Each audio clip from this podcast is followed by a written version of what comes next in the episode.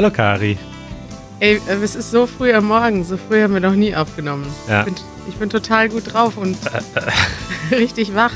Wirst du auch überdreht, wenn du zu wenig geschlafen hast? Das geht mir manchmal so. Ja, es ist 10.35 Uhr in Deutschland. und die meisten sind schon seit drei Stunden bei der Arbeit. Ja. Oder zwei. Aber für uns ist das eine späte Zeit. Also eine frühe Zeit. Eine frühe Zeit, ja. Guck, also so früh ist es für mich, dass ich nicht mal die richtigen Worte benutzen kann. Ich stehe normalerweise erst so um 9 Uhr auf, aber in letzter Zeit ich, bin ich immer später ins Bett gegangen. Ich schaffe das nicht, früh einzuschlafen. Mich bewegt so viel nachts noch. Dann gucke ich was, das ich interessant finde, dann gucke ich das weiter, dann arbeite ich noch was, ich mache was Interessantes. Ja. Viele Leute werden es kennen, die im, weiß nicht, die nicht so einen 9-to-5-Job haben. Richtig. Wenn man so irgendwie kreativ am Arbeiten ist, ist das manchmal schwer, sich, obwohl es ja eigentlich produktiver ist, eine gute Disziplin und Routine zu haben, wie wir schon besprochen haben. Richtig. Wollen wir noch ein bisschen Feedback spielen? Ja, wir haben äh, ein bisschen, ich wollte dir äh, drei Follow-ups oder drei oder vier kleine Feedbacks und Follow-ups äh, zeigen. Mhm. Und zwar, du hast ja vor einiger Zeit mal äh, total leichtsinnig unsere Hörerinnen und Hörer aufgefordert, uns Fotos zu schicken. Wieso leichtsinnig? Das war doch eine tolle Idee. Das war eine tolle Idee und tatsächlich erreichen uns immer noch Fotos und ich wollte dir einfach mal drei davon zeigen. Oh, äh, das erste kennst du, glaube ich, schon von ähm, Andreu. Ich schicke es dir mal. Andreu aus Katalonien. Andreu, Ach, Andreo. Ja, klar, klar, klar. äh, den wir kennen, der von Easy Catalan. Oder nicht? Ach, der ist das. Nee, weiß ich nicht. Du musst ja das Foto. Hier ist das Bild. Ich habe es dir gerade geschickt. Wo schickst du mir das denn? Ah. Oh, schön. Beschreib es mal und dann lese ich die Nachricht dazu vor. Äh, da hängen Hemden auf einer Stange. Ja. Und die dazugehörige Nachricht ist, lieber Manuel, liebe Kari, herzlichen Dank für diesen wunderbaren Podcast. Damit habe ich es endlich geschafft, alle meine Hemden zu bügeln. Und zwar mit Spaß und Vergnügen. Oh. ja, das ist übrigens, ich habe das nachgeguckt, das ist Andreu von Easy Catalan. Ach so. Also wenn ihr mal Katalonisch lernen wollt, dann äh, checkt mal Easy Catalan aus. So ähnlich wie Easy German, nur auf Katalonisch. Großartig. Vielen Dank, Andreo. Das war mir nicht bewusst, dass du das bist. Ähm, so, dann äh, dieses Foto ist schon ein bisschen älter, aber ich finde es einfach großartig. Von Steven. Steven aus Australien, der sagt, ich höre immer im Auto zu. Hier ist mein Foto. Und er zeigt uns sein Handy mit der Podcast-App und ich habe noch nie so einen glücklichen Menschen gesehen. Ja, sehr, er ist sehr begeistert. Ich hoffe, dass er das nicht während des Fahrens aufgenommen hat. Nein, nein, er steht. Er steht an der Ampel. Ich glaube, man, man kann es sehen. Ja. Das, was mich auch wundert, er hat das Foto aufgenommen. Also, dann hatte er noch eine Kamera dabei, weil sein Handy hat er ja schon in der Hand mit dem Podcast. Stimmt. Und das hast du, glaube ich, auch, hast du nicht den Leuten gesagt, sie sollen ein Foto machen mit dem Podcast in der Hand? Oder? Richtig, richtig. Ich habe eigentlich darauf bestanden, dass man das Handy mit dem Podcast-Logo sehen muss. Das waren jetzt nicht allen unseren Hörerinnen und Hörern bewusst. Fällt mir aber jetzt erst auf, was für eine schwierige Aufgabe das ist, weil die meisten haben ja nur eine Kamera und die ist im Handy. Richtig. Okay, ein letztes noch. Äh, eine Collage aus gleich mehreren Fotos. Und ähm, darin sieht man Burak aus der Türkei. Mhm. an seinem Arbeitsplatz. Es sieht so aus wie eine kleine Fabrik. Er sitzt da an einer Maschine. Ich weiß nicht genau, was er macht. Hier sind irgendwelche Plastikteile. Und äh, die Nachricht dazu ist, ich arbeite morgens und nachmittags gehe ich zum Deutschkurs. Unsere Chefin bei der Arbeit ist sehr nett und erlaubt uns, euch zuzuhören, während wir arbeiten. Oh, wie toll. Euer Podcast macht Spaß und ist sehr lehrreich. Ich wünschte, wir könnten jeden Tag drei bis vier Stunden zuhören. Oh, da müssen wir jetzt mehr produzieren, damit wir Buraks Arbeitszeit voll ausfüllen. Ja. Liebe Grüße an äh, Burak. Sieht, sieht schön aus und hat auch den Easy German Podcast auf dem Tisch stehen. Also er hat deine Aufgabe äh, erfüllt. Voll umgesetzt, ja. Thema der Woche. Unser Thema der Woche ist heute so spannend, dass es gar nicht mehr geht. Die deutsche Politik. Ich wollte eigentlich den, die Sendung heute nennen, der unaufgeregte Politik-Podcast. Ja. Denn ich wollte heute mal unaufgeregt, also ganz entspannt über Politik reden. Denn das ist eins der Themen, was sich unsere Patrons, unsere Mitglieder gewünscht haben, Manuel. Ja, das ist krass. Ähm, krass, krass, oder? du hast eine Umfrage gemacht auf Patreon unter unseren Mitgliedern, unter unseren Unterstützern. Und äh, da haben wir extrem viel Rückmeldung bekommen. Ich glaube, wir waren beide ganz äh, schockiert im positiven Sinne, Ganz verblüfft, ganz verblüfft, ganz baff. was da zurückkam. 670 unserer Mitglieder haben abgestimmt in dieser Umfrage und haben uns wissen lassen, über welche Themen sie uns gerne hören äh, möchten.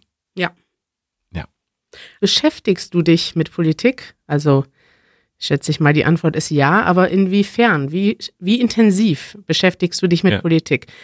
Bist du zum Beispiel in einer Partei? Wählst du immer die gleiche Partei? Hörst du dir politische Diskussionen an oder versuchst du das Thema nicht so stark in deinen Alltag zu integrieren, integrieren weil es auch oft nervt?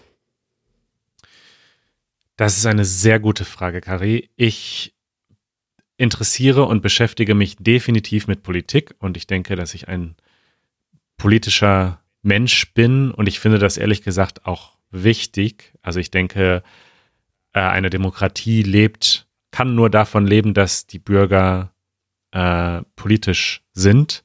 Und wenn sie nämlich aufhören, das zu tun und wenn ein Großteil der Menschen aufhört, politisch zu sein, dann stirbt eigentlich die Demokratie, weil dann eben nicht, äh, nicht der Wille des Volkes herrscht, sondern der Wille einer kleinen Minderheit, die sich damit beschäftigt, aus welchen Gründen auch immer.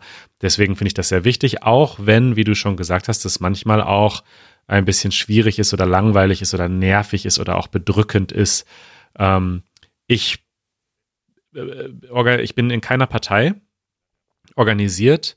Äh, ich wähle auch nicht immer die gleiche Partei. Ich wähle, seit ich wählen darf. In Deutschland darf man mit 18 Jahren wählen und seit ich 18 bin, wähle ich auch. Also zumindest in allen großen Wahlen, in den Bundestagswahlen.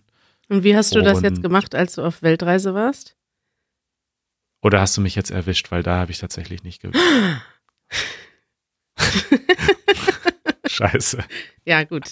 Ja, Ja, das war, ja. das war kompliziert. Ja, es wäre, irgendwie wäre es, glaube ich, gegangen, ne, per Briefwahl. Aber ich war wirklich, ähm, ja, du hast ja keinen festen Wohnsitz, dann ist es auch. Ja, und ähm, genau, und ja, wie gesagt, ich bin nicht in einer Partei organisiert und ich wähle auch nicht immer die gleiche Partei. Ich schaue mir immer vor Wahlen an, was so die für mich wichtigen Themen sind, wie die Parteien da jeweils zu stehen und entscheide mich dann, wobei ich sagen muss, dass ich, also das, in Deutschland gibt es ja mehrere Parteien, aber die Parteien, für die ich wähle, sind ja eine von zwei oder drei. Also ich, ich wähle generell relativ links. Also ich wähle zum Beispiel nicht die CDU, die die konservative Partei ist in Deutschland. Aber das erklärst du sicher gleich.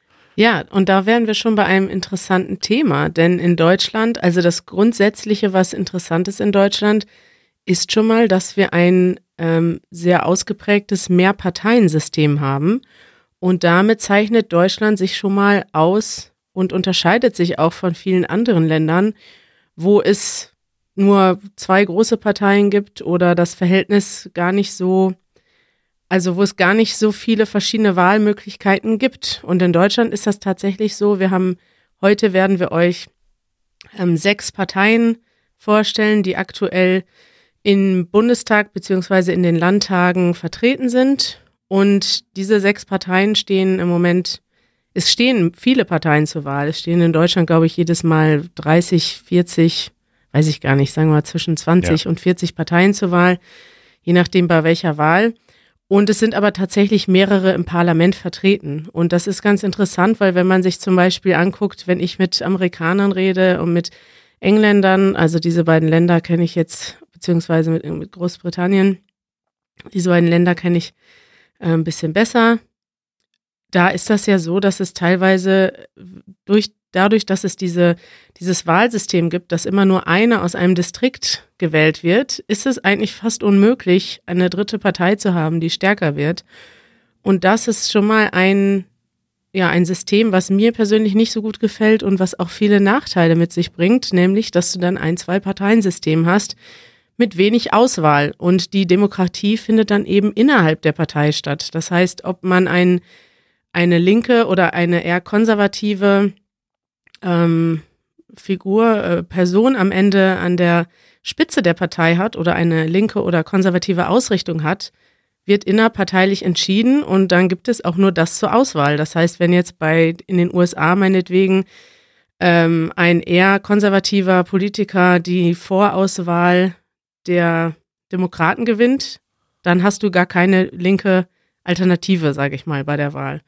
Und in ja. Deutschland ist das eben nicht so. Wir haben sechs Parteien und es gibt ähm, viele Wechselwähler. Man nennt die Wechselwähler, weil sie eben nicht immer eine Partei wählen. In anderen Ländern wählst du manchmal immer die gleiche Partei, weil es für dich ausgeschlossen ist, die andere zu wählen. Und in Deutschland ist das eben nicht so. Man kann äh, damit auch ein bisschen taktieren und es ist nicht so festgefahren im politischen System, was schon mal ganz gut ist. Ja. Und es kommen auch hin und wieder neue Parteien dazu. Ja, also ähm, in Deutschland sind ja in den letzten Jahrzehnten auch äh, neue Parteien dazugekommen und Parteien werden auch, Parteien, die schon mal an der Macht waren, verlieren dann die Macht auch wieder und sind dann nicht mehr im Parlament. Also da ist relativ viel Bewegung drin in Deutschland. Ja, richtig. Relativ viel Bewegung. Ist auch interessant, viel in der deutschen Politik ist tatsächlich auch viel, also vieles, was heute noch passiert, ist auch noch eine direkte Konsequenz aus dem Zweiten Weltkrieg und der Zeit davor. Hitler wurde ja auch demokratisch gewählt ursprünglich und hat dann eben Deutschland in eine Diktatur verwandelt. Und aus dieser Angst, aus dieser Gefahr, dass sowas eben wieder passieren kann, hat man eben auch bestimmte ähm, Sachen eingeführt und ein relativ, naja, so komplex ist das Wahlrecht gar nicht, aber man hat eben versucht, verschiedene Sachen auszuschließen. Zum Beispiel eine Zersplitterung in zu, in zu viele Kleinparteien, indem man eine 5%-Hürde hat, aber man hat auch gleichzeitig, ähm, man hat auch so ein, ein, ein Wahlrecht, wir wollen jetzt nicht zu sehr ins Detail gehen, aber es ist bei uns auch so, dass du pro Region oder pro Distrikt einen Kandidaten wählst. Das heißt, das, was es in den USA und in Großbritannien auch gibt, gibt es bei uns auch. Nur diese, diese Plätze sind nur die Hälfte der, der Parlamentsplätze. Das heißt, ich kann zum Beispiel in meiner Stadt, früher haben wir in Münster gewohnt, da kann ich dann zum Beispiel einen Kandidaten wählen und der kommt natürlich aus einem der großen Parteien, weil eine Kleinpartei wird diesen Platz nicht gewinnen. Und gleichzeitig gibt es aber eine Landesliste und darüber kann man dann ein bisschen ähm, auch die kleinen Parteien fördern, weil die kommen dann tatsächlich prozentual ins Parlament. Und es passiert auch ganz oft, dass Menschen gezielt zwei verschiedene Parteien wählen. Das heißt, die wissen dann, okay, auf dem Platz der, ähm, ja, der, wie nennt man das denn? den Direktmandat. Den Direktwahlplatz. Da kann jetzt nur einer, vielleicht in unserer Stadt hat da nur der, die CDU und die SPD eine Chance. Dann wähle ich, wenn ich zum Beispiel konservativ bin, die CDU, aber vielleicht will ich die CDU gar nicht unbedingt unterstützen und wähle dann noch eine andere Partei in der, in der Zweitstimme. Also wir haben eine Erststimme und eine Zweitstimme. Ja. Okay, wollen wir mal äh, die Parteien kurz erklären oder beschreiben? Ja, im Schnelldurchlauf. Im Schnelldurchlauf. Also die größten beiden, wobei sich das so langsam ändert, aber die Früher hat man sie Volksparteien genannt, mhm. weil, ich weiß gar nicht, also als ich ein Kind war, ich meine, da hätten CDU und CSU, das müssen wir auch nochmal erklären, äh, CDU, CSU und SPD, die beiden großen Volksparteien, haben zusammengenommen, glaube ich, 70 Prozent aller Stimmen bekommen, oder? Oder sogar manchmal mehr. Oder ja. mehr. Das heißt, früher haben die allermeisten Leute eine von zwei großen Parteien gewählt. Ja. Aber diese beiden Parteien haben in den letzten Jahren äh, sehr viel Macht verloren und die kleineren Parteien haben Macht gewonnen. Das ist richtig, ja. Die CDU ist die christlich-demokratische Union ja. Deutschlands. Grob gesagt ist das, ist das eine konservative Partei und das ist die Partei von Angela Merkel, wobei Angela Merkel eher also liberaler geworden ist über die Jahre und deshalb heute auch eine Figur ist, die in der Mitte also in der Mitte der politischen, des politischen Spektrums viel Vertrauen genießt von allen Seiten. Dann haben wir die SPD. Die SPD ist ursprünglich eine Arbeiterpartei, eine sozialdemokratische Partei und ja, war immer die zweite große Partei und beide Parteien haben jetzt viel verloren in den letzten Jahren, was auch daran liegt, dass in, den, in der Großzeit der letzten, im Großteil, für einen Großteil der Zeit, in den letzten zwölf Jahren, äh, beziehungsweise schon mehr, haben sie eigentlich eine große Koalition gebildet. Das heißt, die beiden Parteien regieren zusammen das Land. Und das heißt immer, es gibt immer einen Kompromiss aus konservativ und liberal. Und das ist natürlich immer ein Mischmasch mit wenig Profil. Was eigentlich gut ist für das Land, theoretisch, weil man sagt, okay, die Parteien, die die meisten Menschen vertreten, arbeiten mit dem größtmöglichen Kompromiss. Und es gibt eben keine, ähm, ja, keine radikalere Änderung. Aber gleichzeitig wollen die Leute natürlich auch Veränderung sehen. Das heißt, ja, kann man jetzt natürlich drüber nachdenken und spekulieren, ist es, ob das besser ist. Ich glaube, im Moment macht die, macht die Große Koalition eigentlich mehr, als man so öffentlich wahrnimmt. Weil gleichzeitig ist es natürlich in anderen Ländern so, wenn du siehst jetzt in den USA, da sind immer die Konservativen für vier oder acht Jahre und dann sind wieder die Liberalen für vier oder acht Jahre und dann so richtig viel Fortschritt gibt's dann ja auch nicht immer, weil die anderen machen dann ja immer wieder das rückgängig. Man sieht ja jetzt, Trump hat ja ganz viele Sachen einfach nur deshalb geändert, weil Obama die gemacht hat. Und das ist natürlich scheiße, wenn es dann eigentlich gar keinen Fortschritt gibt, weil jeder nur das andere, das, die Politik des anderen rückgängig macht. Und das gab es in Deutschland auch lange Zeit, dass es immer SPD und Grüne gab und CDU und FDP und die haben sich abgewechselt. Jetzt gibt es eine große Koalition und die bröckelt jetzt und wird schwächer, weil die Leute haben keinen Bock mehr auf den Einheitsbrei und den Mischmasch der großen Parteien. Ja. Ja, große Koalition. Also man muss es sich wirklich so vorstellen, die beiden Parteien, die im Grunde sich gegenüberstehen und eigentlich quasi gegenteilige äh, Visionen haben in vielen Bereichen, regieren zusammen. Das heißt, das Kabinett, die Minister, äh, in unserer Regierung kommen aus beiden Parteien und müssen zusammenarbeiten und zusammen äh, das Land regieren. Also das ist schon was Besonderes. Ich weiß nicht, ich weiß, es gibt in anderen Ländern auch solche Koalitionen, aber irgendwie ist es schon auch ein bisschen verrückt. Ja, und in Deutschland hat das ja eigentlich relativ lange, relativ gut geklappt, außer dass die Leute halt irgendwann gelangweilt sind. Aber wenn man sich anguckt, also, also es gibt relativ viele Ergebnisse, aber es gibt natürlich aus beiden Sichten, also wenn ich jetzt mal aus linker Sicht sehe, gibt es natürlich Sachen, die im Moment passieren, die mir nicht weit genug gehen. Und das nervt mich natürlich, weil die SPD natürlich viele Sachen aufgibt zugunsten der CDU. Andererseits nervt es auch Konservative, dass zu viel linke Politik gemacht wird. Aber das ist es halt immer. Es ist immer ein Kompromiss. Und wenn man was anderes will, muss man was anderes wählen. Und das passiert jetzt so langsam. Ja. Da können wir mal zu den kleineren Parteien kommen. Da gibt es die Grünen, die sind so in den 70er, 80er Jahren entstanden und sind eigentlich aus der Anti-Atom-Bewegung entstanden und waren eher links und grün, also Umweltschutz ist das Hauptthema immer gewesen, ist es auch heute noch. Heute gibt es tatsächlich einen linken und auch einen eher konservativen Teil in der Partei. Und das ist immer so ein bisschen so ein ähm, Kampf zwischen beiden Linien. Und es gibt mittlerweile interessanterweise aber viele Leute, die die Grünen wählen, auch aus dem konservativen Lager. Und das ist ganz interessant, weil sich die Partei stark gewandelt hat. Ja. Und ich denke auch, dass die Grünen auch einen unglaublichen Einfluss auf die anderen Parteien haben, einfach dadurch, dass die Grünen, oder eigentlich heißen sie ja Bündnis 90, die Grünen, dass sie so populär mittlerweile sind und so viele Stimmen bekommen, dass die anderen Parteien merken, okay, den Deutschen ist Umweltschutz sehr wichtig. Und wenn wir diese ganzen Wähler nicht alle an die Grünen verlieren wollen, dann müssen wir uns auch mit Umweltschutz beschäftigen und müssen wir auch etwas dafür tun. Ja, und das ist ganz interessant in Deutschland, weil das teilweise auch ganz witzige und manchmal absurde Züge annimmt. Weil es gibt natürlich Leute, die sind ganz krass gegen den Klimaschutz. Also das sind äh, das ist eigentlich nur eine extreme Partei, nämlich die AfD, aber sie wird viel gewählt und macht mit dem Thema auch populistisch Politik. Also sie sagen Klimaschutz, äh, die Leute, die Elite bedroht uns mit dem Thema Klimaschutz und will, dass wir uns alle verändern. Das ist eine Diktatur, wir wollen das nicht.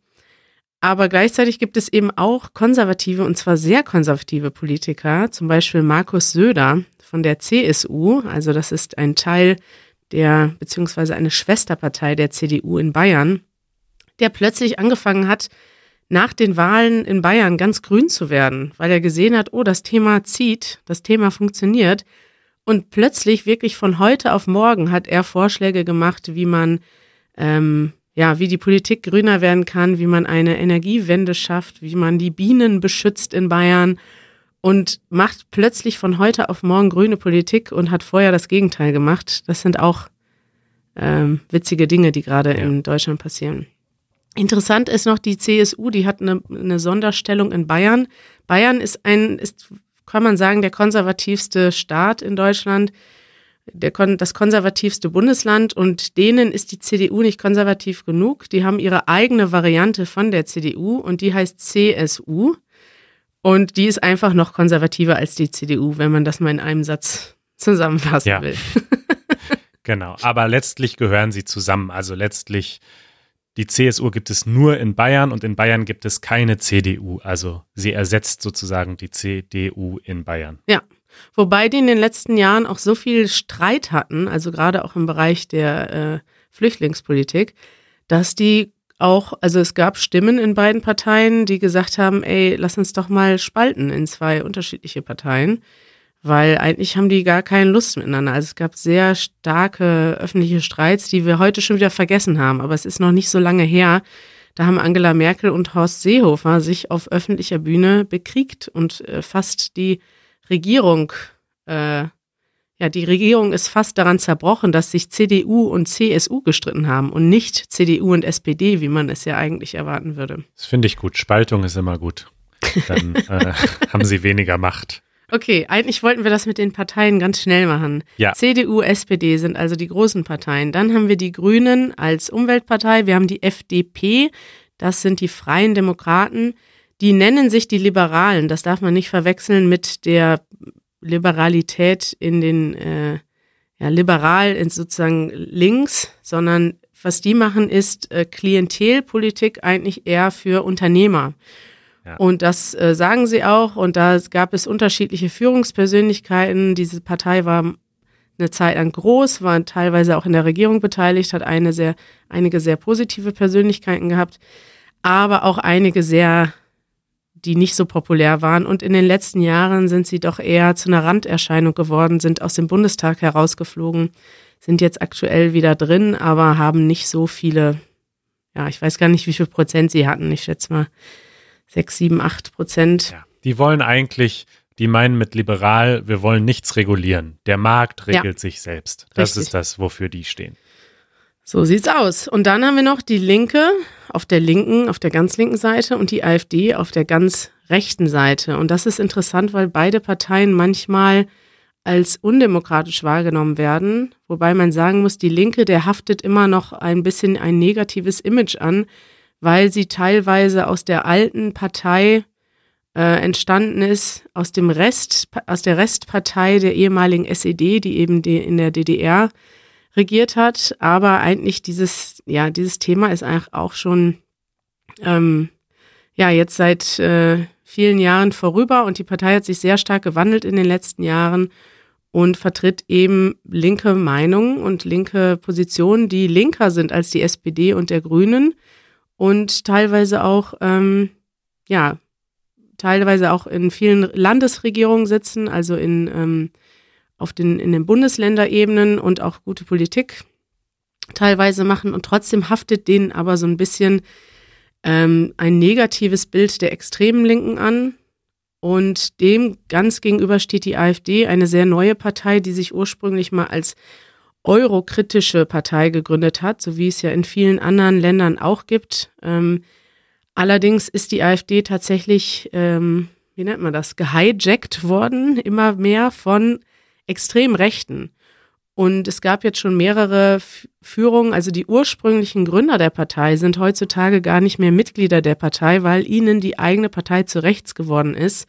Und es gibt jetzt schon mehrere, ähm, mehrere Vorsitzende, die in diesem Widerspruch ausgeschieden sind und die zurückgetreten sind, weil immer die Rechten immer stärkeren Einfluss bekommen. Und heutzutage muss man wirklich sagen, dass es eine äh, Partei ist, die rechtsextreme Ansichten hat, die ähm, sehr stark von rechtsextremen Politikern geführt wird. Und es gibt eigentlich keinen mehr, es gibt zwar immer noch Vorsitzende in der Partei, die sagen, ja, bei uns gibt es keine Rechtsextremen, aber das stimmt also de facto nicht. Ja.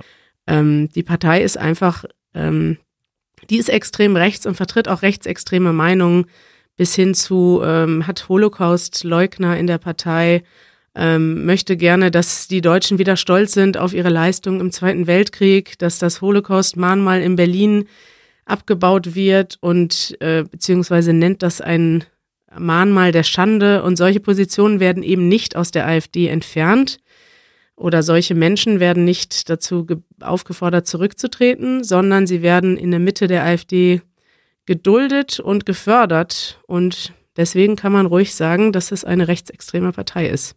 Ja, man muss es sagen. Ja. Und ganz wichtig vor allen Dingen, sie ist, sie ist keine demokratische Partei. Also das muss man einfach klar und deutlich sagen. Alle anderen Parteien, egal ob sie jetzt im linken oder im rechten Spektrum sind, egal wie unsympathisch mir manchmal zum Beispiel die Meinungen der CDU sind oder so, so schlimm ich die Sachen finde, die die CDU zum Teil macht. Die anderen Parteien sind alle demokratisch. Die stellen nicht unsere Verfassung, unser Grundgesetz in Frage. Die stellen zum Beispiel unsere Pressefreiheit, ein ganz, ein ganz wichtiger Grundpfeiler unserer Demokratie, dass wir eine freie Presse haben, die frei berichten darf, die geschützt ist. Ja, äh, diese Sachen stellt keine der anderen Parteien in Frage und die AfD tut das und zwar immer wieder und greift die Presse direkt an und und muntert auch ihre Mitglieder dazu auf, ähm, Journalisten anzugreifen. Und das ist ganz klar, äh, das, sind, das ist ganz klar ein Verhalten, was einfach nicht demokratisch ist. Und deswegen ist diese, diese Partei so gefährlich und deswegen darf man die, finde ich, auch, also man muss über sie berichten und man muss, man muss natürlich berichten, was, was sie tut, aber man darf sie nicht auf ein Level stellen. Und auch wenn du jetzt zum Beispiel gerade gesagt hast, am einen Ende stehen die Linken und am anderen Ende steht, steht die AfD, das ist richtig im Sinne von, die einen sind links, die anderen sind rechts, aber die Linke ist eine demokratische Partei und die AfD ist ist, ja, sie wird gewählt und sie ist nicht illegal. Es ist eine legale Partei im Moment, aber sie verhält sich nicht demokratisch. Und das ist ein sehr großer Unterschied, denke ich. Ja, auf jeden Fall, da hast du absolut recht. Und das ist auch sehr interessant, wenn man sich anguckt, was ist denn eigentlich erlaubt, weil die AfD überschreitet ständig Grenzen, aber sie sind eben auch sehr vorsichtig. Sie benutzen ganz gezielt keinen Nazi-Jargon, also sie benutzen keine Wörter, die die Nazis benutzt haben obwohl sie das Gleiche meinen. Sie denken zum Beispiel, dass die, die weiße Rasse in Gefahr ist. Sie denken, dass gezielt, teilweise mit verschwörungstheoretischem Hintergrund, dass gezielt Ausländer nach Deutschland gebracht werden, reingelassen werden, um die Weißen zu ersetzen. Und das sind so abstruse, also das sind wirklich tief rassistische Ideen. Und sie benutzen aber eben gezielt nicht die Wörter, die Nazis benutzt haben, weil da wissen die natürlich, da gehen in Deutschland alle Alarmglocken an, sondern sie benutzen andere Wörter. Sie sagen zum Beispiel sowas wie Umvolkung. Das ist aber auch ein Nazi-Wort. Das ist auch äh, ein rassistisches Wort. Also Umvolkung heißt quasi in ihrem Sinne, es gibt ein Volk, das in Deutschland ansässig ist und das das Recht hat, hier zu sein. Das ist eben in, ihrer, äh, in ihrem Verständnis blond und weiß. Und es gibt ein Volk, es gibt andere Völker, die haben kein Recht hier zu sein und die werden ausgetauscht. Also das ist so ein bisschen die Verschwörungstheorie der ganzen Rechten. Und das Schlimme ist, dass wir ja schon sehen, dass im Moment ähm, der rechts, rechtsextreme Gewalttaten zunehmen, dass ähm, äh, Angriffe auf Politiker zunehmen, vor allem auch auf kommunaler Ebene, also auf lokaler Ebene, wo das ganz oft gar nicht wahrgenommen wird. Es werden in vielen Städten Politiker angegriffen, Bürgermeister angegriffen, Menschen in Stadtverwaltungen angegriffen. Das sind nicht immer nur Rechtsextreme, das sind auch, es ist insgesamt so, dass es ein zunehmendes Gewaltpotenzial gibt. Aber es gab eben jetzt in den letzten Jahren einige unbekannte und auch bekannte Fälle von ähm, Rechtsextremismus und die AfD, die schürt gezielt Hass. Und dieses Wort schüren hört man immer wieder. Äh, Hass schüren bedeutet quasi, dass man, wie kann man das erklären, dass man äh, zum Hass aufruft, zum Hass motiviert. Also wenn man zum Beispiel sagt, äh, an den Politiker, an den Händen der Politiker der CDU klebt Blut, weil sie haben die Flüchtlinge ins Land gelassen, dann sagt man quasi, also die wollen damit sagen, dass, ähm, dass die CDU Mörder sind, weil sie haben Flüchtlinge ins Land gelassen. Also solche Sachen, solche völlig verrückten Zusammenhänge stellen sie her. Und ja, das führt jetzt schon zu weit, weil dafür werden wir nochmal ein eigenes Thema machen, tatsächlich zum Thema Rassismus in Deutschland. Das ist auch ein Thema, was auf unserer Liste stand. Und wir wollen jetzt erstmal wieder zurückkommen zu den Parteien. Ja, was würdest du sagen, Manuel? Ja. wir, also wir wollen es nicht zu weit führen, aber es ist natürlich ein Thema, das einen aufregt. Insofern habe ich jetzt mein Versprechen, einen unaufgeregten Politik-Podcast zu machen, schon gebrochen. Aber man kann, glaube ich, als Mensch, der irgendwie, ja, einfach einen normalen Sachverstand hat und ähm, an seine Mitmenschen denkt, kann man gar nicht neutral bleiben, wenn man über, ähm, ja, wenn man über Sachen spricht wie die AfD und Rechtsextremismus in Deutschland, weil dazu, also dazu gibt es in der Welt schon genug Schlechtes passiert und gerade in Deutschland, äh, Deutschland hat die Geschichte, also wenn man sich mal vorstellt, was in Deutschland passiert ist, alles in den letzten ähm, Jahrzehnten im Zweiten Weltkrieg, im Nationalsozialismus, im, im Holocaust, das kann man sich kaum vorstellen mit einem, mit dem eigenen, mit der eigenen Vorstellungskraft kann man sich nicht vorstellen, was dort an, an Verbrechen, an Unrecht, an Unheil passiert ist. Und es ist auch kaum vorstellbar vor diesem Hintergrund, dass jetzt 80, 90 Jahre später wieder Parteien eine ganz große einen ganz großen Zuspruch bekommen, die ein ähnliches Gedankengut haben. Ja, das kann man so stehen lassen. Gut, das waren die wichtigsten Parteien, die im Moment in Deutschland. Genau. genau. Es gibt jede Menge kleine Parteien, die auch zum Teil noch gewählt werden, aber das sind so die wichtigsten Parteien ähm, in Deutschland im Moment. Ja, interessant ist auch, dass wir ähm, bei verschiedenen Parteien oder verschiedenen Wahlen manchmal verschiedene Parteien wählen. Nur ganz kurz, es gibt vier Partei also vier Wahlen, an denen wir uns normalerweise beteiligen. Es gibt Kommunalwahlen, also für die Städte und Dörfer, in denen wir wohnen. Es gibt Landtagswahlen für die Bundesländer. Die Bundesländer haben in Deutschland eigentlich relativ viel Macht und viel, viel Politik wird auf Landesebene gemacht, sagt man.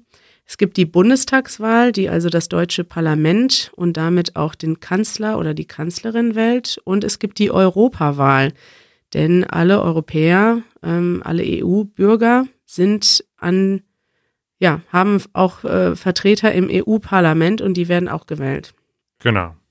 Und das Interessante ist zum Beispiel, dass bei der Europawahl, da kann man auch als kleinere Partei reinkommen. Das ist etwas zum Beispiel, was ich ähm, gern immer wieder Freunden erzähle, die nicht aus Deutschland kommen. Und da gibt es jetzt in der EU, da kann man schon mal einen Politiker hervorheben, den, äh, den äh, ich sehr mag und den ich gerne gucke. Ähm, der heißt Martin Sonneborn und hat eine Satirepartei gegründet. Und zwar heißt die Partei Die Partei. Also die Partei, die und, Partei. Ja. Ja, und? Was, ja, es ist eine Satirepartei die sich die einfach nur die Partei genannt hat. Die Partei ist allerdings ein, eine Abkürzung und steht für Partei für Arbeit, Rechtsstaat, Tierschutz, Elitenförderung und Basisdemokratische Initiative. Also da kann man schon hören, dass, dass das erstmal ein Witz sozusagen ist. Richtig, ja. Und das Interessante ist, dass diese Partei als Witz entstanden ist. Ich weiß gar nicht, wie alt die Partei ist, aber schon also schon über zehn Jahre. 2004 vom, ah, okay, vom ja. Satiremagazin Titanic. 15 Jahre alt, stimmt. Die hatten, glaube ich, gerade ähm, Jubiläum. Und wenn man Lust hat, sich mal auf satirische und lustige Weise mit dem mit der Politik zu beschäftigen, kann man sich mal die Partei, die Partei, die Partei angucken.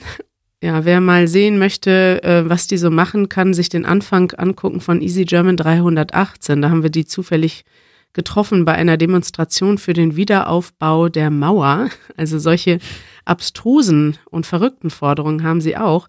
Das Interessante ist, dass aber Martin Sonneborn jetzt im EU-Parlament ziemlich ernst geworden ist, weil auch weil er selber festgestellt hat, was da alles so ähm, Interessantes abläuft. Und er ist im, im Prinzip jemand, der aus mit satirischen Mitteln Politik betreibt und auch auf verschiedene Missstände sichtbar, also hinweist. Genau, und der macht das eben von innen heraus. Er sitzt jetzt im EU-Parlament, sieht aus erster Nähe, wie die Arbeit, Arbeit dort funktioniert und da er eben aber auch lustig ist und Satiriker ist, äh, kommuniziert er die Missstände dann auf lustige Art und Weise und dadurch bekommen Leute wie du und ich das dann mit, weil uns jemand ein YouTube-Video schickt und sagt, schau dir mal die Rede vom Sonneborn an. Ja. Äh, die ist lustig und da drin geht es dann aber um ernste Sachen. Ja, damit hätten wir jetzt auch mal einen Politiker einer kleinen Splitterpartei hervorgehoben. Ich habe da noch eine Liste gemacht mit Politikern. Würdest du gerne noch jemanden erwähnen? Vielleicht können wir einmal äh, nochmal klar machen, wo der Unterschied ist in Deutschland zwischen unserer Bundeskanzlerin Angela Merkel mhm. und unserem Bundespräsidenten. Wenn man jetzt als Ausländer so ein bisschen die Weltpolitik verfolgt, dann sieht man Angela Merkel immer äh, unser Land repräsentieren. Angela Merkel trifft sich, was weiß ich, mit Donald Trump oder wem auch immer. Aber eigentlich ist sie ja gar nicht die höchste Person in unserem Staat, oder doch? Ähm, ne, theoretisch ist das der Bundespräsident. Also der Bundespräsident steht über allem und er ernennt auch die Regierung und kann die Regierung entlassen, hat aber faktisch keine Macht. Das heißt, normalerweise. So ein bisschen wie die Queen in England. Genau, also er kann sich einschalten und er hat das tatsächlich auch ähm, getan, weil dieses Mal äh, die CDU und SPD hatten schon keine Lust mehr zusammen eine Regierung zu bilden. Und es sah nach der Bundestagswahl dieses, das letzte Mal aus, als würde es keine Regierung geben, weil keiner miteinander regieren wollte. Und vor allem die SPD hat gesagt, wir sind sowieso schon ähm, am Ablusen, wir verlieren Stimmen. Und wenn wir jetzt nochmal mit der CDU regieren, dann werden wir noch mehr Stimmen verlieren, was sie ja jetzt de facto auch tun. Und die haben gesagt, nein, wir wollen in die Opposition, wir werden nicht mit der CDU regieren.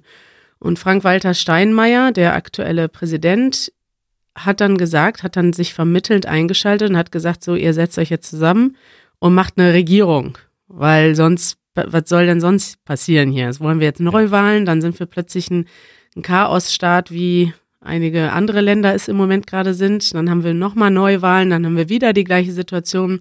Dann, ja, dann gibt's eine Minderheitsregierung, die im Parlament nicht die Mehrheit hat.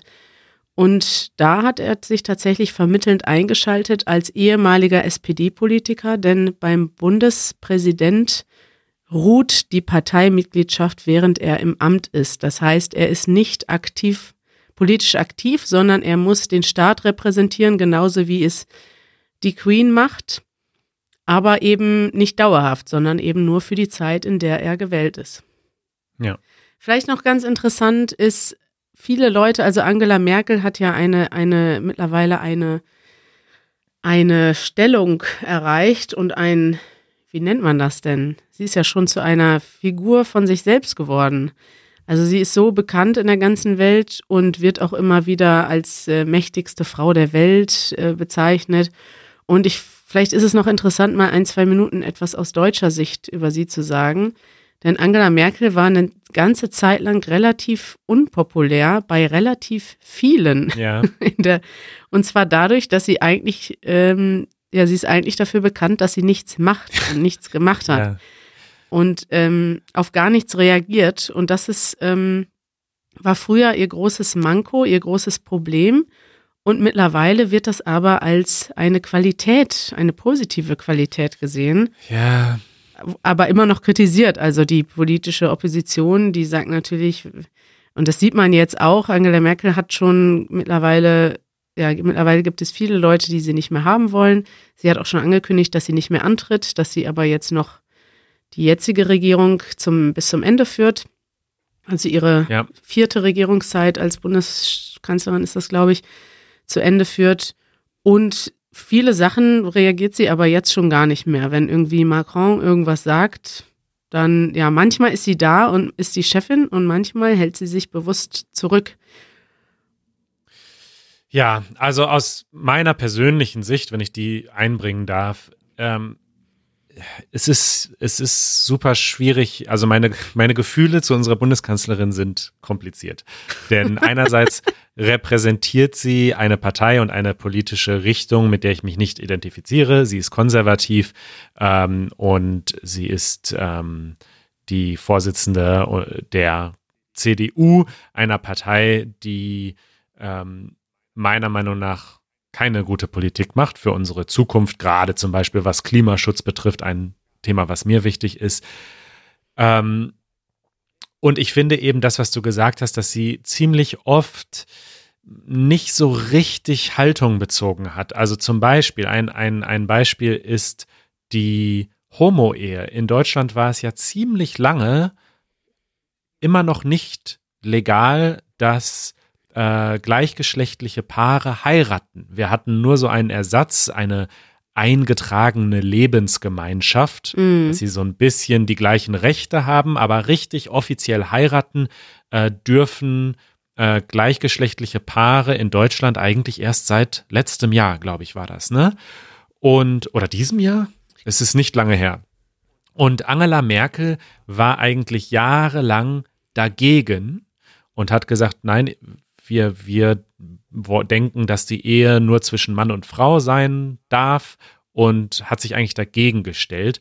Und dann, als sie gemerkt hat, dass die Stimmung so ein bisschen kippt im Land, dass mittlerweile wirklich der Großteil der Menschen, selbst die eher konservativen Menschen, aber dafür sind und eigentlich sagen, hey, es, wenn zwei Menschen sich lieben, dann sollen sie heiraten dürfen.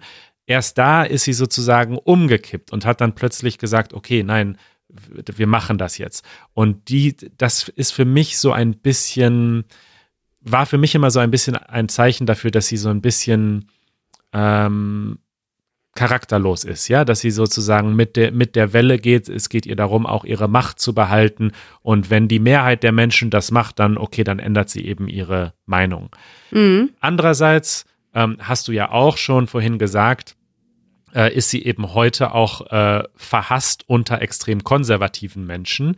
Weil sie eben ihre Meinung ändert. Und das ist ja das ja, Interessante. Deswegen aber eben auch, weil sie für eine konservative Politikerin eigentlich auch relativ links ist in vielen Fragen. Also sie ist definitiv, ähm, ja, also sie vertritt zumindest äh, öffentlich oder zumindest nach dem, was sie sagt, äh, Dinge, wie zum Beispiel Klimaschutz. Sie tut, am Ende hat sie nicht so viel getan für den Klimaschutz, wie meiner Meinung nach nötig wäre, aber zumindest sagt sie, dass, dass das Thema ihr wichtig ist.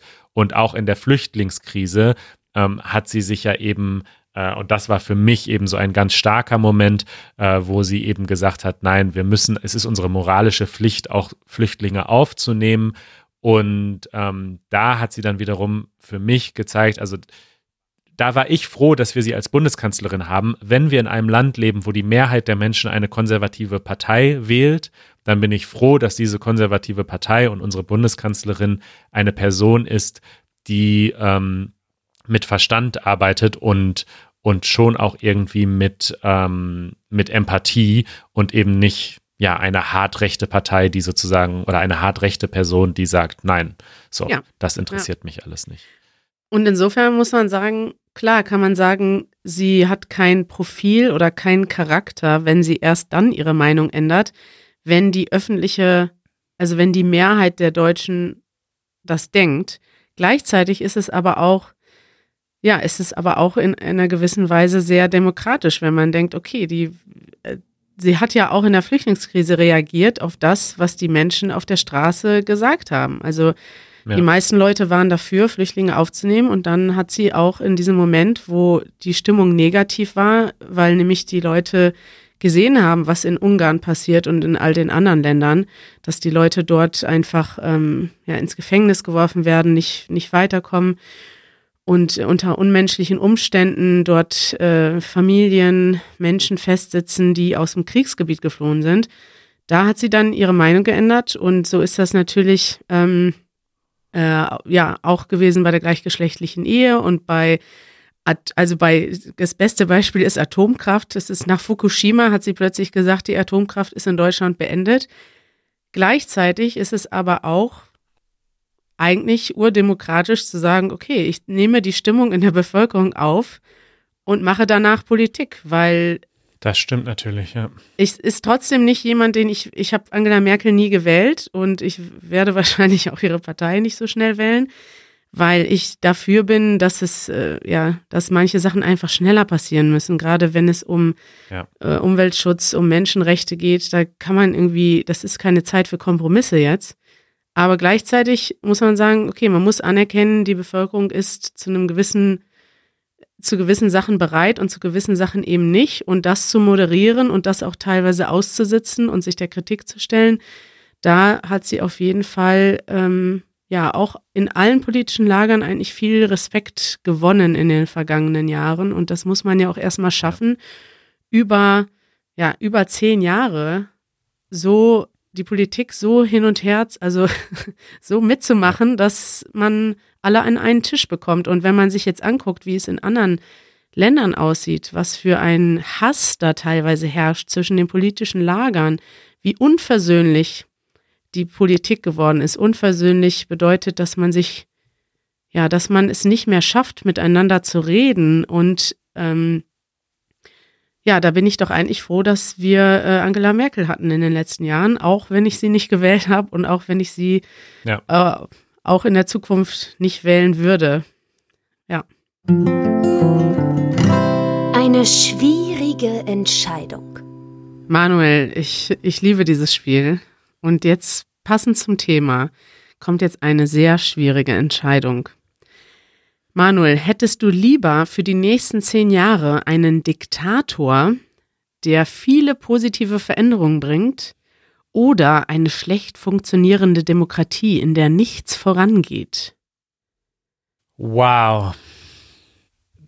Interessanterweise, Kari, ist das eine Frage, die ich mir wirklich in letzter Zeit häufig stelle.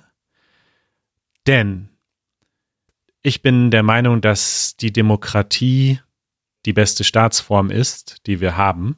Mhm. Und ich denke, es ist wichtig, dass alle Menschen eine Stimme haben. Und ich denke, dass Diktaturen äh, ja schlecht sind. Gleichzeitig, und ich finde es grundsätzlich auch okay, dass eine Demokratie langsam ist und dass die Dinge langsamer vorangehen in einer Diktatur, in einer Demokratie. Gleichzeitig habe ich eben jetzt gerade unter dem Gesichtspunkt Klimawandel zum Beispiel das Gefühl, dass es gerade Entscheidungen gibt, die wir jetzt treffen müssen, weil es sonst einfach zu spät ist. Und wenn wir bestimmte Dinge nicht jetzt ändern, und mit jetzt meine ich eben in den nächsten fünf Jahren oder in den nächsten zehn Jahren, dass es dann unter Umständen zu spät ist, dass, dass dann Entwicklungen eintreten, die wir nicht mehr umdrehen können. Und unter diesem Gesichtspunkt finde ich das eben ganz spannend zu überlegen, ähm, ja, macht es Sinn? Also in einer Demokratie dauert es so lange, bis wir so bestimmte Gesetze verabschiedet haben. Und deswegen ist es eine unglaublich schwierige Frage. Also. Da habe ich dich. Da habe ich dich gekriegt. Ja. Also ich bringe es nicht über die Lippen zu sagen, ich wünsche mir dann eine Diktatur, die die Sachen zum Besten, Besseren ver, ver, verbessert, weißt du? Weil man kann sich nicht im Ernsten eine Diktatur wünschen. Das kann man einfach, finde ich, aus moralischen Gründen nicht. Andererseits denke ich auch, dass wenn sozusagen, ja, wenn du mir jetzt sozusagen sagst, okay, wenn diese Diktatur würde sozusagen unsere Gesellschaft so umstrukturieren, dass wir den Klimawandel effektiv aufhalten können und in dieser zehnjährigen Demokratie, in der gar nichts passiert, ähm, kommen wir an einen Tipping Point, wo ähm, die Menschheit am Ende dran zugrunde geht, dann ist es doch ein sehr philosophisches Problem. Aber ich ja. entscheide mich für die Demokratie, weil ich immer noch der Hoffnung bin, dass wir diese Probleme auch demokratisch lösen können. Und dass, wenn die, wenn die Urgency, wenn, wenn eine, ja, wenn, wenn wir den Druck haben und dass wir jetzt handeln müssen und dass es bald wirklich zu spät ist, dass ich dann doch noch hoffe, dass wir auch mit demokratischen Mitteln diese Dinge erreichen. Deswegen würde ich mich ja. für eine Demokratie entscheiden und alles daran tun, dass sich nicht zehn Jahre lang nichts ändert, sondern dass wir dann doch die Dinge ändern. Finde ich eine sehr gute Entscheidung. Ein äh, positiver oder ein guter Diktator ist natürlich eine verlockende Vorstellung. Andererseits denke ich, nach diesen zehn Jahren, also sagen wir mal, zehn Jahre läuft alles gut und bei der Demokratie alles schlecht, es ist doch meistens so gewesen, dass Demo also Diktaturen langfristig zu nichts Gutem geführt haben und die Leute doch dann irgendwann verrückt werden oder eben zu machtbesessen, zu viel an sich reißen und auch korrumpiert werden mit der Zeit. Das kann man bei fast allen, ja, bei vielen Leuten sehen, die mal positiv in eine Diktatur gestartet sind und wo es am Anfang äh, auch tolle Veränderungen gab und am Ende steht ein, äh, ja, am Ende steht das Negative. Andererseits sind aus den, aus den größten Katastrophen der Menschheit meistens dann auch mit demokratischen Prinzipien heraus ähm, viele positive Dinge entstanden. Also so sowas wie die EU, das EU-Parlament, viele Sachen, die wir heute haben, sind nach dem Zweiten Weltkrieg entstanden und zwar im ja im demokratischen Zusammen in der demokratischen Zusammenarbeit. Jo. Und ist ja auch immer die Frage, gut für wen? Ne? Also wenn jetzt ein Diktator kommt, der alles gut für mich macht, heißt es ja nicht, dass es gut für andere Menschen ist. Richtig. Ja. Und, äh, und deswegen, nee, Demokratie muss sein. Ja. Ausdruck der Woche. Und zwar gibt es einen sehr berühmten Satz, zumindest in Deutschland ist er sehr bekannt geworden, den Angela Merkel gesagt hat im Rahmen der Flüchtlingskrise in Deutschland 2015. Also 2015 sind ähm, sehr, sehr viele Flüchtlinge nach Deutschland gekommen, vor allem aus Syrien. Und dort gab es einen Moment, ich verlinke das äh, in den Show Notes später, als Angela Merkel in einer Pressekonferenz gesagt hat, wir schaffen das. Und etwas zu schaffen, ja, bedeutet, wenn man etwas schafft, dann bedeutet das, dass man das hinkriegt, dass man das äh, meistert. Wie kann man das noch erklären? Wenn ich sage, ich habe jetzt nur zwei Tage, um den Podcast zu schneiden und das Transkript zu machen und die Vokabelhilfe und das ist eigentlich viel zu viel Arbeit, dann könntest du sagen, Kari. Yes, we can. du schaffst das schon. Wir schaffen das. So, das, das bedeutet dieser Ausdruck und den kann man in sehr vielen alltäglichen Situationen sagen. Man kann auch zu jemandem sagen, dem, der vielleicht gerade viel Stress hat oder nicht so eine gute Zeit hat, dann kann man sagen, du schaffst das schon.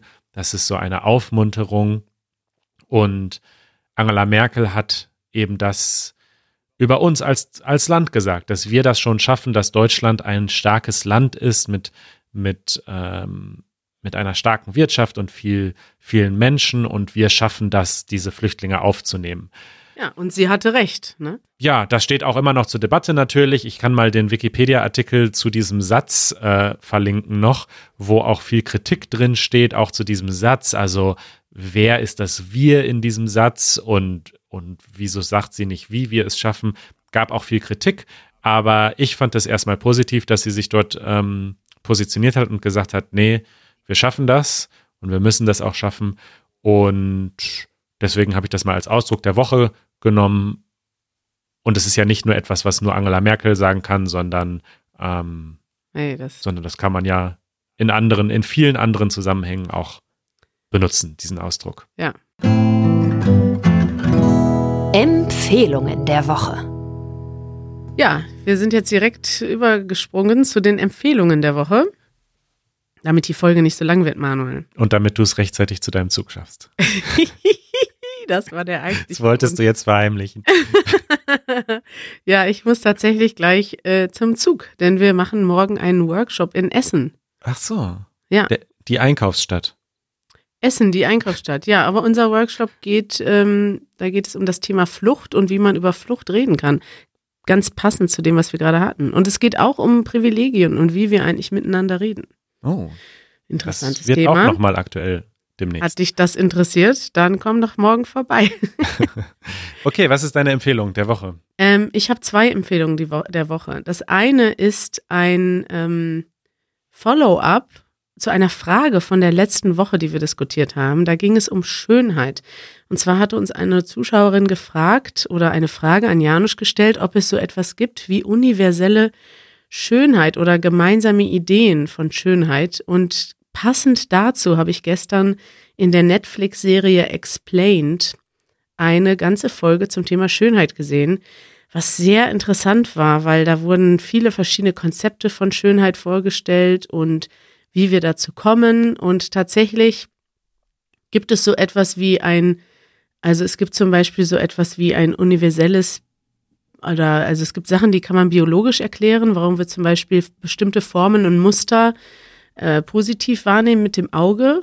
Und es gibt aber auch Sachen, die ganz klar in der Erziehung und in der Kultur liegen und wo man einfach sagt, okay, ich finde schön, woran ich gewöhnt bin. Also wenn ich als Kind schon immer, weiß ich nicht, äh, was hatte sie da als Beispiel? Blattgold und, äh, und äh, äh Kunstmarmor auf dem, ja. ja. Sie hat gesagt, dass das ja wahrscheinlich alle hässlich finden, aber wenn man so aufgewachsen ist und man das überall sieht, dann empfindet man das auch vielleicht als schön. Also es kommt immer ein bisschen drauf an. Also diese Folge ist auf ähm, Englisch, aber ich würde sie trotzdem empfehlen, weil das, wenn man sich für das Thema interessiert, fand ich es sehr interessant, geht nur 15 Minuten. Mein zweite, meine zweite Empfehlung ist, ähm, ist gut, wenn man auch Interesse hat an deutscher Politik und an Sachen, die in Deutschland passieren. Das ist ein YouTube-Kanal und der heißt Mr. Wissen to Go. Ähm, ein junger Mann namens Mirko, heißt er, glaube ich, der jede Woche über verschiedene Themen spricht und sehr oft über politische Themen. Und der erklärt eigentlich Politik ähm, auf einfache Weise oder er versucht politische komplexe Zusammenhänge zu erklären für ja nicht zwangsläufig nur Schüler und, und junge Leute, aber generell für Menschen, die sich nicht so intensiv damit beschäftigen. Und ich glaube, dass sein Material auch ganz gut ist ähm, zum Deutschlernen, denn wenn man uns folgen kann auf Deutsch und uns verstehen kann auf Deutsch, dann kann man, glaube ich, ihn auch ganz gut verstehen. Und ich kann das nur empfehlen, wenn man sich ein bisschen mehr interessiert für Deutschland, deutsche Politik und die deutsche Gesellschaft. Sehr gut. Meine Empfehlung der Woche hat auch etwas mit Politik zu tun. Äh, die ist mir gerade erst eingefallen, aber eigentlich eine super relevante Empfehlung, denke ich. Und zwar ist es ein YouTube-Video, das heißt Die Zerstörung der CDU. Wir haben ja vorhin schon ein bisschen über die CDU und auch unsere persönlichen Gefühle dieser großen Partei gegenüber ähm, geäußert und es gibt, also dieses Jahr war in äh, Europa die Europawahl, die EU-Wahl und vor dieser Europawahl hat ein YouTuber mit dem Namen Rezo, der nennt sich Rezo, ein Video gemacht, das eben die Zerstörung der CDU heißt. Dieser Titel ist auch ein bisschen mehrdeutig, weil man nicht so genau weiß, meint er damit jetzt, dass dieses Video die CDU zerstören soll oder ob sich die CDU im Moment selbst zerstört und darum geht es. Aber jedenfalls, also dieser YouTuber äh, macht normalerweise gar keine politischen Videos. Der macht eigentlich ähm, so Musik, glaube ich. Und äh, in diesem Video stehen auch seine Instrumente da im Hintergrund. Aber der hat gesagt, das ist so wichtig. Äh, und die CDU macht so viel Schlechtes und macht so viele Politik, die eigentlich gerade jungen Menschen und gerade Menschen, denen zum Beispiel Klimaschutz am Herzen liegt, ähm, dass man wirklich kritisieren muss und wo man wirklich sagen muss, man darf diese Partei, man sollte diese Partei nicht wählen und hat ein Video gemacht, das ist fast eine Stunde lang, das ist 55 Minuten lang und das haben mittlerweile über 16 Millionen Menschen geschaut. Also das ist unglaublich viral gegangen. Deutschland hat, ich weiß nicht, 82 Millionen Bürger und ja. 16 Millionen haben dieses Video geschaut. Und es war in allen Medien, es war, es ist unglaublich groß thematisiert worden in den Medien. Und äh, mittlerweile hat er auch eine Kolumne in der Zeit. Also er ist jetzt äh, sehr berühmt. Er war auch auf dem Titel von allen großen Zeitungen und Magazinen. Und ähm, ja, und das ist ein interessantes Video. Einmal, wenn man sich vielleicht dafür jetzt mehr interessiert, warum wir zum Beispiel auch die CDU äh, nicht gut finden oder die Politik der CDU, ähm, dann kann man sich das eigentlich in diesem Video sehr gut abholen. Rezo hat das extrem gut auch recherchiert, verweist auch immer auf die auf die Quellen. Also er redet nicht nur aus seiner Meinung heraus, sondern er zeigt auch, äh, hier sind die Belege dafür. Wobei man sagen muss, dass er aber teilweise auch ein bisschen populistisch vorgeht. Also ein bisschen überspitzt die Sachen darstellt. Okay. Und das ist jetzt nicht etwas, wo ich sagen würde, das entspricht den journalistischen Standards. Also er ist halt schon noch ein YouTuber und er spricht eine junge Zielgruppe an. Aber man muss ihm zugute halten, also es ist positiv, dass er viele junge Menschen überhaupt zum ersten Mal dazu gebracht hat, sich damit zu beschäftigen Richtig. wahrscheinlich. Und es hat halt die CDU auch wirklich völlig so unerwartet getroffen. Ja, sie haben ihn am Anfang überhaupt nicht ernst genommen, haben sich eigentlich dann nur drüber lustig gemacht über das, was er gesagt hat und haben gar nicht so richtig ähm, realisiert, was für einen großen Einfluss das eigentlich äh, haben wird. Also wie viele Menschen das am Ende schauen werden und wie lange wir darüber reden werden. Also wer Lust hat, sich äh, ein einstündiges YouTube-Video äh, anzuschauen und wer sich über Politik in Deutschland interessiert, dem empfehle ich dieses Video von Rezo. Lied der Woche. Ja, äh, Manuel, ich habe, wo wir gerade beim Thema CDU sind, ist mir gerade just in dieser Minute ein Lied eingefallen. Und Ja. zwar, das ist so ein Ohrwurm, wenn man das einmal gehört hat, dann hört man das immer wieder im Kopf, sobald das Wort CDU fällt. Und zwar ist das von äh, Rocco Schamoni. Rocco Schamoni ist, äh, wie Wikipedia sagt, ein deutscher Entertainer, Musiker, Autor, Schauspieler, Clubbetreiber und festes Mitglied des Komikensembles Studio Braun und Mitglied der Partei Die Partei. Also ein Mensch, der sich auf vielen Ebenen künstlerisch betätigt. Und der hat vor vielen Jahren schon ein äh, lustiges Lied gemacht über die CDU. Und der Refrain heißt, du wählst CDU, darum mache ich Schluss. und das Lied ist einfach witzig, es klingt witzig und äh, Ja. ja. Also Schluss machen ist eine Beziehung zu beenden. richtig. Also genau. er macht mit seiner Freundin Schluss, weil sie CDU wählt. Richtig. Also das ist für ihn ein Trennungsgrund. Das wäre für Und- mich, glaube ich, auch ein Trennungsgrund. Oh je, Manuel.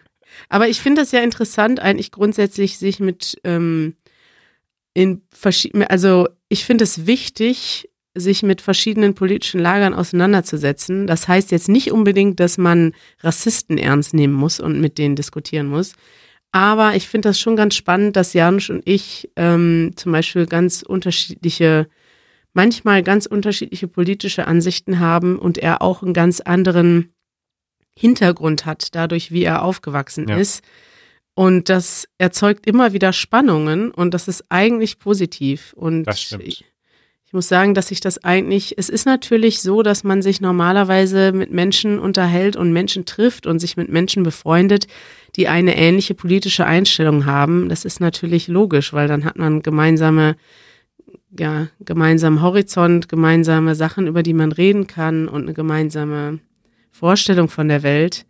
Aber es ist auch produktiv, wenn man sich ab und an mit Menschen auseinandersetzt, die eben was anderes wollen und auch dafür überzeugend einstehen können. Denn ja, Ja. Ja, und gerade im Zeitalter der Social Media, äh, wo man eigentlich so aufgrund der ganzen Algorithmen eigentlich nur noch umgeben ist mit der gleichen Meinung, die man eh schon hat, ist es, denke ich, sehr gesund, auch andere Meinungen zu hören und sie auch aktiv zu suchen und zuzuhören.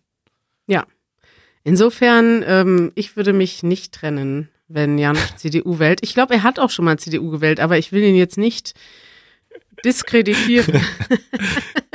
aber wir diskutieren auch vor jeder Wahl und dann ähm, ja, entscheiden wir uns oft sehr spontan und äh, beeinflussen uns auch gegenseitig. Das macht mir Spaß. Sehr gut. Eure Fragen. Kari, du hast eine ziemlich große Frage rausgesucht. Äh, Ja. Im Anbetracht deiner Eile müssen wir die jetzt schnell beantworten. Ja, ich finde, das ist definitiv eine Frage, die man in zwei Minuten beantworten kann. Max aus der Ukraine hat geschrieben, zunächst einmal vielen Dank für Ihre Arbeit. Jedes Mal warte ich auf den neuen Podcast und freue mich, euch zu hören.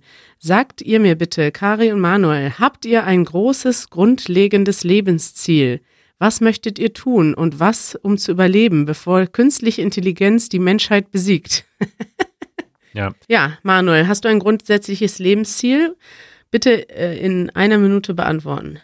Mein grundlegendes Lebensziel ist es, präsent zu sein und möglichst ähm, nicht egoistisch zu leben, sondern sozusagen, ich möchte, dass wenn ich irgendwann sterbe, ich, das klingt jetzt cheesy, aber ich sozusagen mehr gegeben habe oder mehr dagelassen habe, als ich genommen habe. Sowohl was jetzt so den Planeten betrifft, Ressourcen oder so, das wird wahrscheinlich schwierig, aber das wäre noch mein Ziel, als auch so im zwischenmenschlichen, emotionalen Bereich. Ich möchte sozusagen mehr geben als einfordern. Das ist so ein bisschen mein Ziel. Und nachdem ich mich mit vielen auch spirituellen Dingen beschäftigt habe, glaube ich, dass das auch der einzige Weg ist, ein glückliches Leben zu führen, wenn man das zumindest versucht.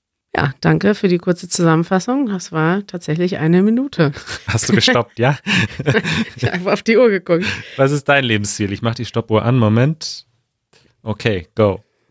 Äh, mein grundlegendes Lebensziel ist definitiv auf andere Menschen ausgerichtet. Also ich habe schon früh gemerkt, dass ich eine Passion habe für also grund, grundsätzlich kann man sagen, ich möchte gern Dialog herstellen und Dialog ermöglichen und habe in den letzten Jahren alles, was ich gemacht habe, war darauf ausgelegt, Menschen in Dialog zu bringen, zum Beispiel über Ländergrenzen hinweg, auch über soziale Grenzen hinweg. Wir organisieren ähm, Vorträge, Austausche, äh, Konferenzen haben wir in den letzten Jahren gemacht. Und das mache ich natürlich auch mit Easy German. Ich ermögliche Leuten, etwas von Deutschland kennenzulernen und spreche, komme ins Gespräch mit vielen Menschen. Und das macht mir Spaß. Und ich glaube, dass alles, dass die Welt besser wird, umso mehr wir uns verstehen und übereinander lernen und miteinander reden. Das waren 50 Sekunden, nicht schlecht. Bam! Ja, das war ein tiefes Thema. Danke, Max, für deine Frage. Und ich bin ganz überrascht, wie sehr wir uns zurückgehalten haben. Ja, ich habe natürlich jetzt noch viel mehr Sachen, die ich gerne sagen möchte, aber das sparen wir uns auf. Zum Glück geht es nächste Woche weiter bei uns. Ja, dann können wir noch ein bisschen noch weiter eruieren und diskutieren, was unsere Lebensziele sind. Ich danke dir, Kari, für die Aufarbeitung äh, unseres politischen Systems. Ja. Es war ein Wunsch vieler Hörer. Ich hoffe, es war nicht zu langweilig. konfus und zu kompliziert und langweilig.